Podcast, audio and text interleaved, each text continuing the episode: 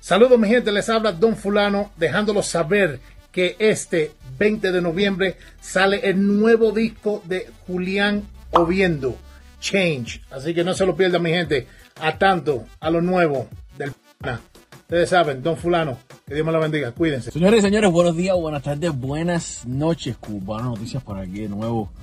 Óigame, en estos días seguro vieron en el show que, tenemos con Michelito como los artistas boricuas, eh, Bunny, eh, están sufriendo de depresión, están saliendo diciendo que tienen, eh, se sienten deprimidos, que han estado trancados, todo esto.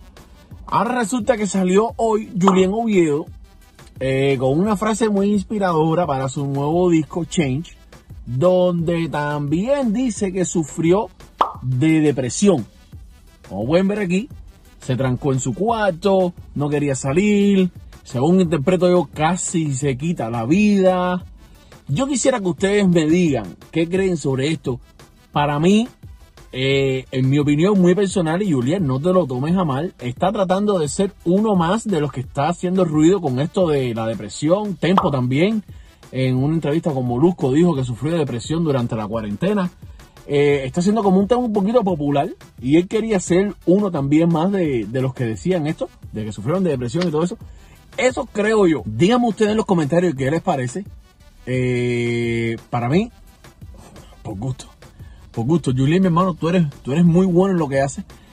Pero hace falta algo que no le está llegando al público. Eh, tómalo como una crítica constructiva. Tampoco te lo voy a tomar a mano, voy a empezar a tirar, a bloquear y todo eso.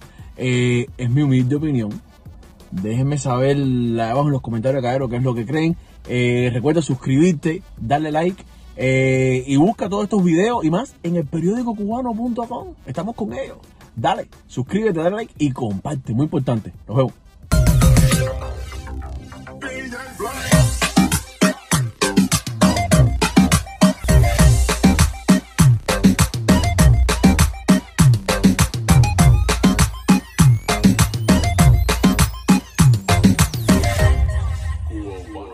Gracias.